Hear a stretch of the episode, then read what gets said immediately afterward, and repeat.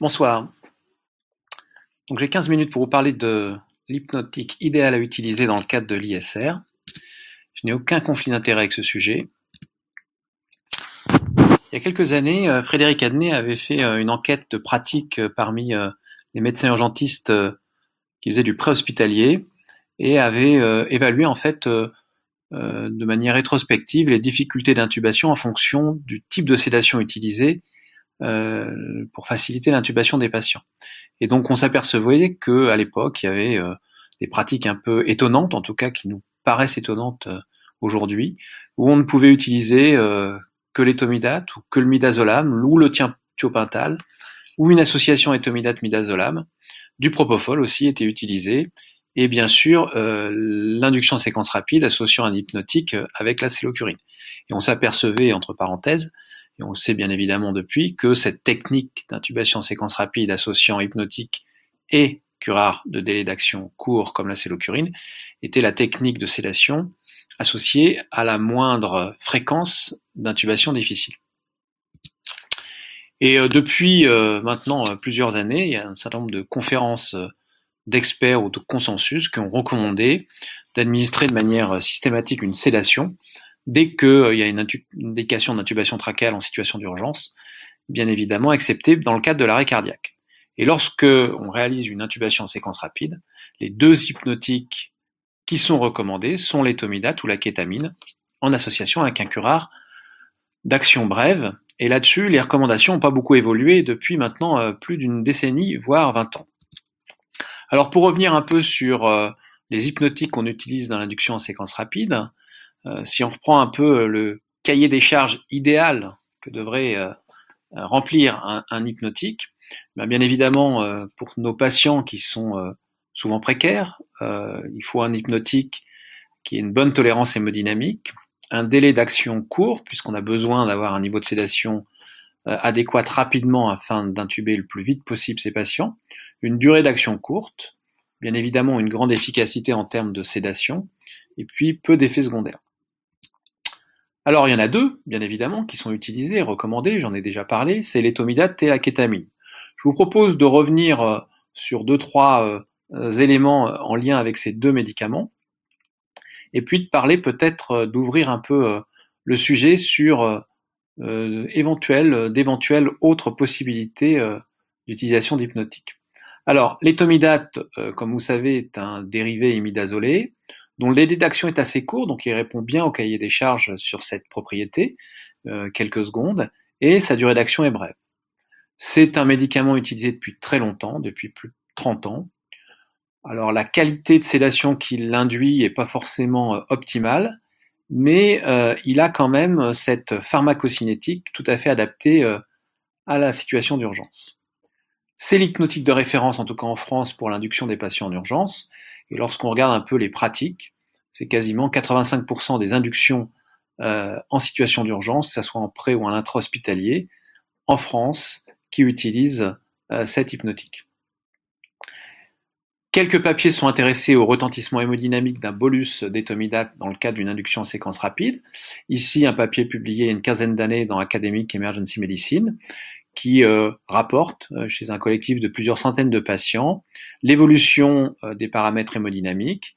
Et surligné à gauche, vous voyez la tension artérielle systolique juste avant, après, juste après le bolus d'hypnotique, donc ici l'étomidate, 5, 10, 15 minutes après.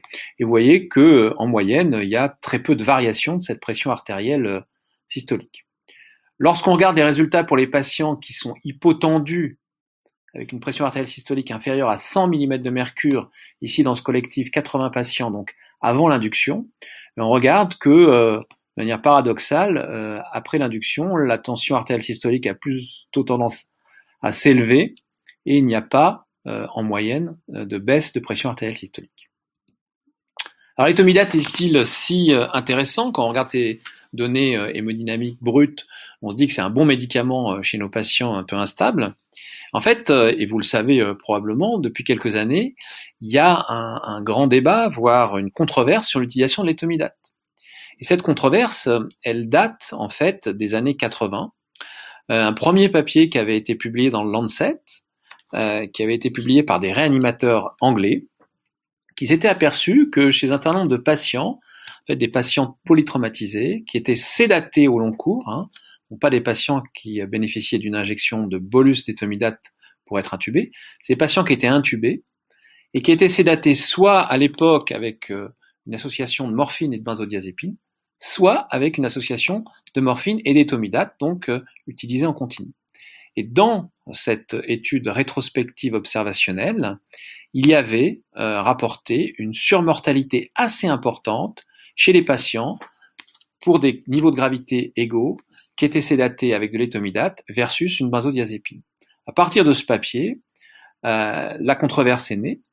Et en fait, il y a eu un certain nombre d'études qui ont été publiées euh, après ce papier Princeps, qui montre que l'étomidate, même injectée euh, sous forme de bolus, va entraîner une inhibition de la, la, donc la synthèse surrénalienne de corticoïdes, pendant quelques heures. Chez un patient dont l'hémodynamique est parfaitement normale, par exemple un patient présente un coma toxique, il n'y a pas de conséquences. Par contre, si vous faites un test au synactène, durant quelques heures, vous verrez que il y a une paralysie surrénale après l'injection même d'un bolus d'étomidate. Le problème qui est apparu dans la littérature médicale, c'est qu'on sait que y a, sans rentrer dans le détail, c'est un sujet très complexe, que euh, le sepsis et le choc septique est associé à certaines dysfonctions surrénaliennes. Et il a été euh, mis en avant que euh, ben, rajouter de l'étomidate, qui est un médicament qui va inhiber la synthèse endogène de corticoïdes pendant euh, quelques heures pourrait être un facteur aggravant et majorant la mortalité de certains patients présentant un choc septique. Ça a été évoqué dès 2005. Il y a même des controverses et des éditoriaux de réanimateurs très célèbres qui recommandaient d'abandonner l'usage de l'étomidate parce qu'il y avait un risque de surmortalité.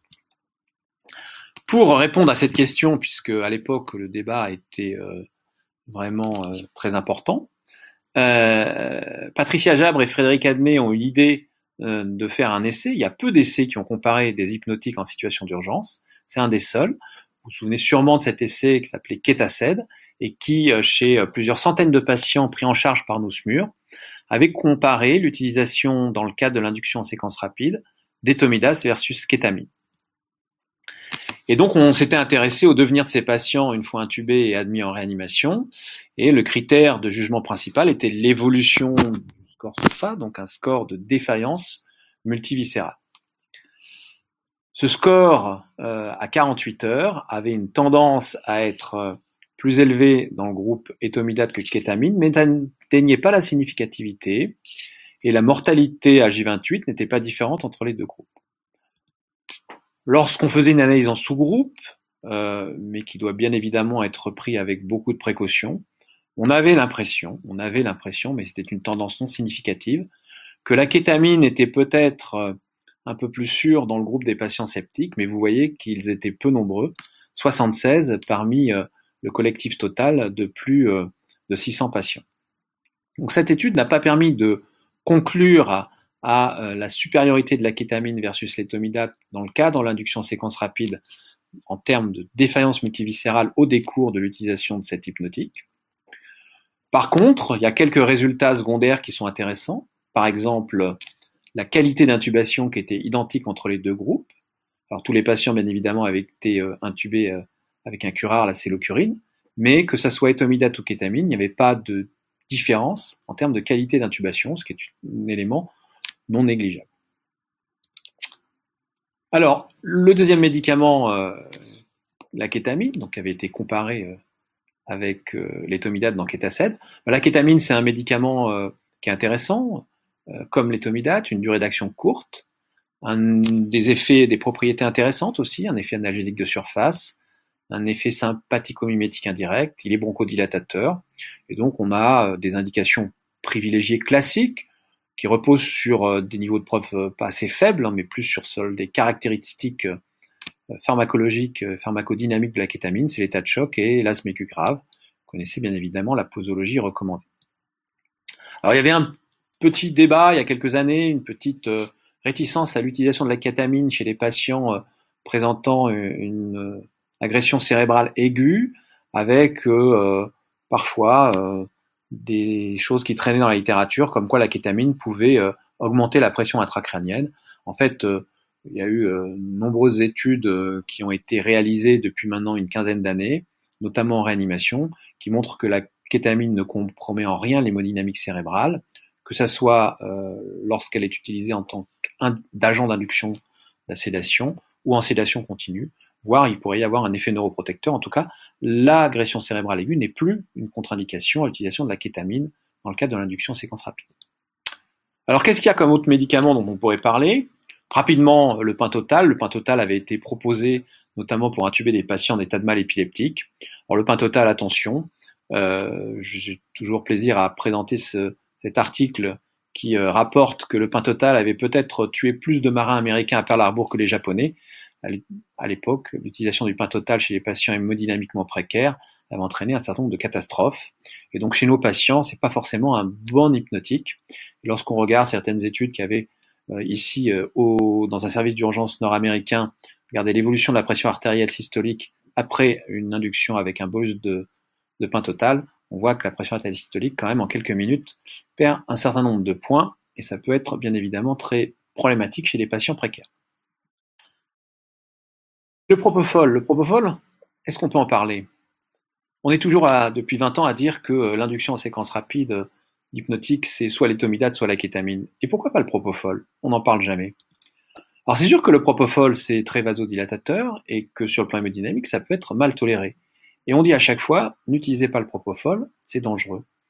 Quand on reprend, euh, je suis un peu provocateur sur la fin de ce topo, les recommandations euh, éditées par l'ASFAR, mais en, lien avec la SFMU, euh, on voit comme co-auteurs des gens assez renommés, notre président de la, société notamment, sur cette recommandation par rapport à l'intubation et l'extubation des patients de soins intensifs.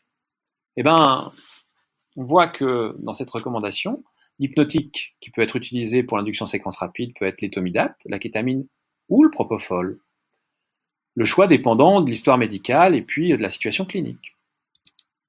Et puis, euh, comme commentaire, le propofol, euh, bien évidemment, peut entraîner des effets euh, hémodynamiquement assez adverses, avec une vasodilatation, une hypotension qui peut être profonde, mais elle peut être prévenue euh, par euh, l'administration de drogues vasoactives, mais aussi par l'adaptation des drogues utilisées.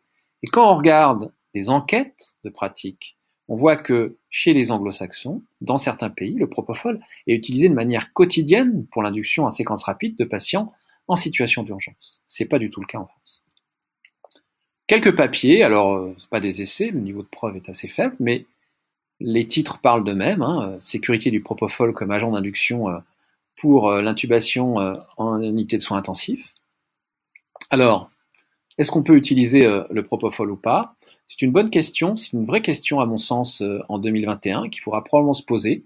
On voit que dans les études qui ont été publiées, qui sont des études de bas niveau de preuve, pas comparatives, le propofol, lorsqu'il est utilisé à des doses adaptées, plutôt 1 ou 1,5 mg kg, n'est pas si délétère que ça chez les patients en situation d'urgence.